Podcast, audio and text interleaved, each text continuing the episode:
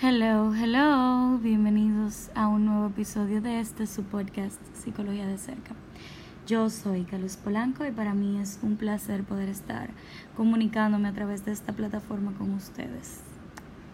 Este tema que traigo en el día de hoy, o cuando usted lo vaya a escuchar, este tercer episodio, es un episodio que realmente tengo varias semanas eh, tratando de preparar, eh, de sacar tiempo y viendo cuál sería el momento perfecto y creo que este es el momento perfecto para sacarlo. Eh, el título obviamente les dice mucho, realmente entiendo que hemos pasado por muchísimas situaciones de crisis durante todo este año completo y específicamente ahora siento que ya es como mucha cosa junta. Eh, para darle un poquito de contexto para quienes nos escuchan desde el futuro, por si acaso alguien me escucha o me escucha desde otro país también. Eh, realmente aquí en República Dominicana estamos pasando por varias situaciones que pueden eh, aportar a una situación de crisis colectiva con ciertas situaciones que se están dando. Primero, la apertura de la economía en plena pandemia.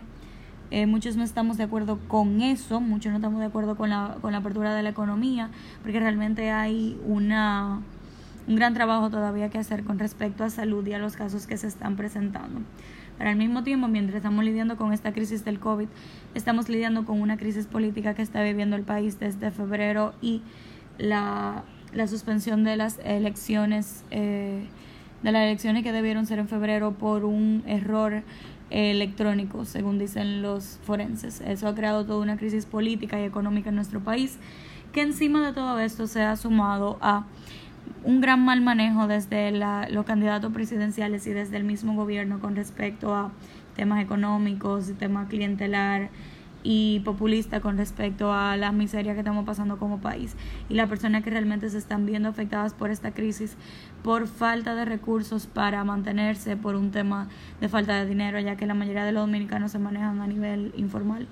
Muchísimo otro tema realmente. Eh, siento que me fui un poquito en esa pero realmente la idea no es hablar de eso pero también hay que destacarlo porque porque lo que estamos viviendo en República Dominicana ahora estamos pasando por esta crisis, la crisis económica que está trayendo el virus, la pandemia, eh, la crisis eh, de la que nos estamos preocupando por la crisis política que se avecina y por muchas otras situaciones. Aparte de eso, en el mundo se vive una crisis bien fuerte con respecto a, a la campaña de Black Lives Matter o las vidas negras eh, importan, producto de de un estallido, de un basta ya de la comunidad que defendían los derechos de la persona de color en Estados Unidos, ya que la semana pasada, me parece, hace una semana o dos semanas, eh, mataron en la calle a una persona de color, que se estima que fue simplemente por un tema, un crimen racial, un tema de su color de piel. Y esto ha destapado muchísimas eh, protestas violentas pacíficas y violentas en su gran mayoría en Estados Unidos y los demás países se han hecho eco de esta situación.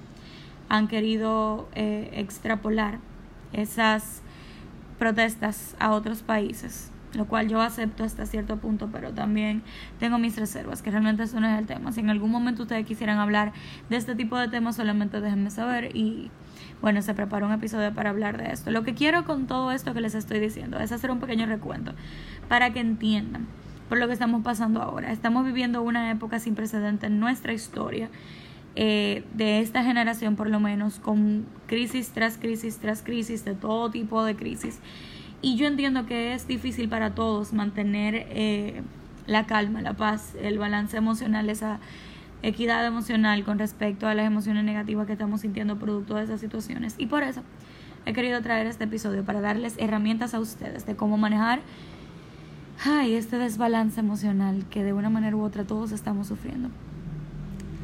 No tengo que entrar en mucho detalle, lo que escucharon en el episodio pasado con respecto al suicidio van a entender que no solamente el suicidio es una de las situaciones que se van a provocar eh, debido a esta crisis de COVID y esta crisis mundial que estamos viviendo, sino muchas otras más porque hablé de eso en ese episodio, en la entrevista que les compartí. Y por eso quiero ir directamente a los tips.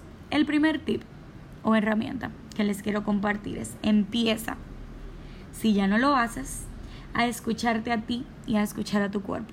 Mucha gente dirá, eso suena como una, una pseudociencia, una cosa así, pero realmente sí, el cuerpo tiende a hablar el hablar sobre la cosa que nosotros emocionalmente estamos sintiendo, eh, sobre la cosa que estamos reprimiendo, emociones, traumas, situaciones adversas a nivel emocional y de salud mental.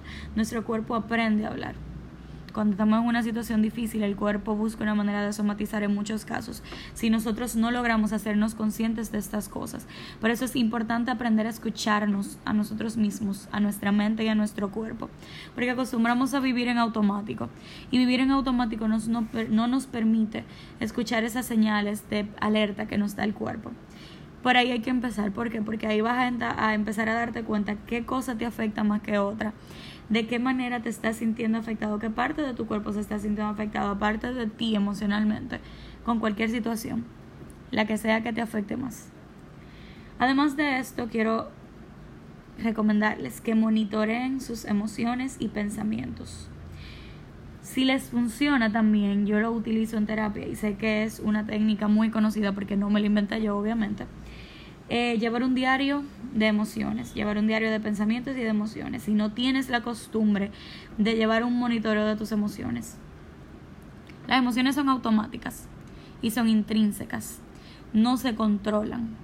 La sorpresa que te da eh, cuando te dan cuando te sorprenden, valga la redundancia, en tu cumpleaños sin tú esperártelo, tú no controlas eso, es una reacción automática ese sentimiento de, de, emoción que te puede dar alguna situación X, tú no, lo, no necesariamente lo controlas, son, son situaciones automáticas, son respuestas automáticas del cuerpo. Entonces, es importante que monitores tus emociones para que puedas buscar un balance. porque Eso te va a ayudar a determinar a ti dónde se está perdiendo ese equilibrio. Y te va a ayudar a ti a luego hacer ejercicios para poderlo controlar. Otra cosa muy importante es reservar y cumplir religiosamente con un tiempo solo para ti o de autocuidado. Es importante de vez en cuando desconectarse y darnos el gustico, el placer de, de hacer algo que nos hace sentir bien, que disfrutamos solamente nosotros y para nosotros. El autocuidado es crucial en situaciones como las que estamos viviendo ahora mismo. Además de esto, es importante que practiques, que practiques ejercicio el ejercicio diario de agradecimiento. No importa si tú eres religioso, si eres agnóstico, si eres ateo, no importa. Puedes hacerlo dentro también de una de tu rutina de oración si eres creyente, si eres religioso o simplemente dentro de una rutina de meditación para quienes meditan. Se ha probado científicamente que este ejercicio diario de agradecimiento realmente ayuda mucho al bienestar al bienestar emocional, a cambiar la perspectiva de ver ciertas cosas, a cómo nosotros afrontamos ciertas situaciones negativas y cómo podemos ponerlo en contraposición con la cosa positiva y concentrarnos más en la cosa positiva que en la negativa y eso tiene un impacto en la salud física de igual manera.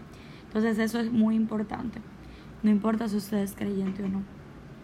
Otro tip muy importante sería reduce lo más que puedas los estresores y o detonantes de tu ansiedad. Dirá tú, ¿qué es un estresor? O sea, ¿cómo yo puedo reducir eso?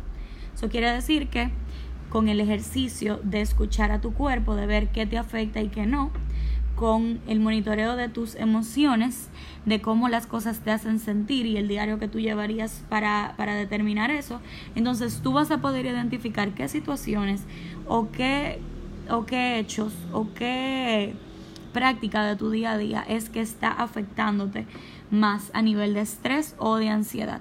Por ejemplo, si tú empiezas a llevar este diario de emociones y empiezas a hacer este ejercicio de escuchar tu cuerpo, de escucharte a ti, y tú te das cuenta que cuando ya tú vas por la quinta noticia de la mañana o cuando ya tú vas por la tercera vez que tú tomas el celular y empiezas a revisar noticias de todas las situaciones que están pasando, que entonces ahí empieza el dolorcito del cuello, empieza la ansiedad, empieza como que te da esa, esa hambre así como como, pero yo comí hace un rato, pero ya tengo hambre de nuevo, empieza como a hambre ansiosa.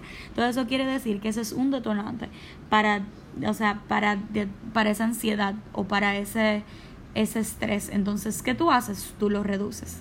Tú no puedes tomar control de todo, pero tú puedes limitar la cantidad de información, por ejemplo, o la cantidad de, de situaciones en la que tú te pones en una situación donde ese estresor, ese detonante te afecta. Tal vez no puedes controlar el, el estresor, pero puedes controlar el, la cantidad de veces que te, que te enfrentas a él, porque muchas veces se puede. Otro sería, actívate físicamente y evita el sedentarismo. Nosotros venimos de una cultura del huye huye, como le digo yo, del corre corre. Antes de todo este tipo, antes de todo este, este, esta cuarentena, este encierro, este distanciamiento social, llevábamos una vida muy agitada. Que si trabajo, vida social, que si los hijos, que si la escuela, que si la universidad. No parábamos. Y ahora, en esta situación de estar en la casa, el encierro, como a veces le digo yo, para quitarle un poquito el nombre que tiene así que crea como esta ansiedad, eh, pasamos de mucha actividad a muy poca actividad. Hay gente que ya, por ejemplo, no está haciendo la misma cantidad de ejercicio porque ya no está yendo al gimnasio y en casa no tiene las, eh, las herramientas para hacerlo. Hay gente que simplemente se mantenía activo y no está trabajando ahora mismo y se mueve poco, está sedentario.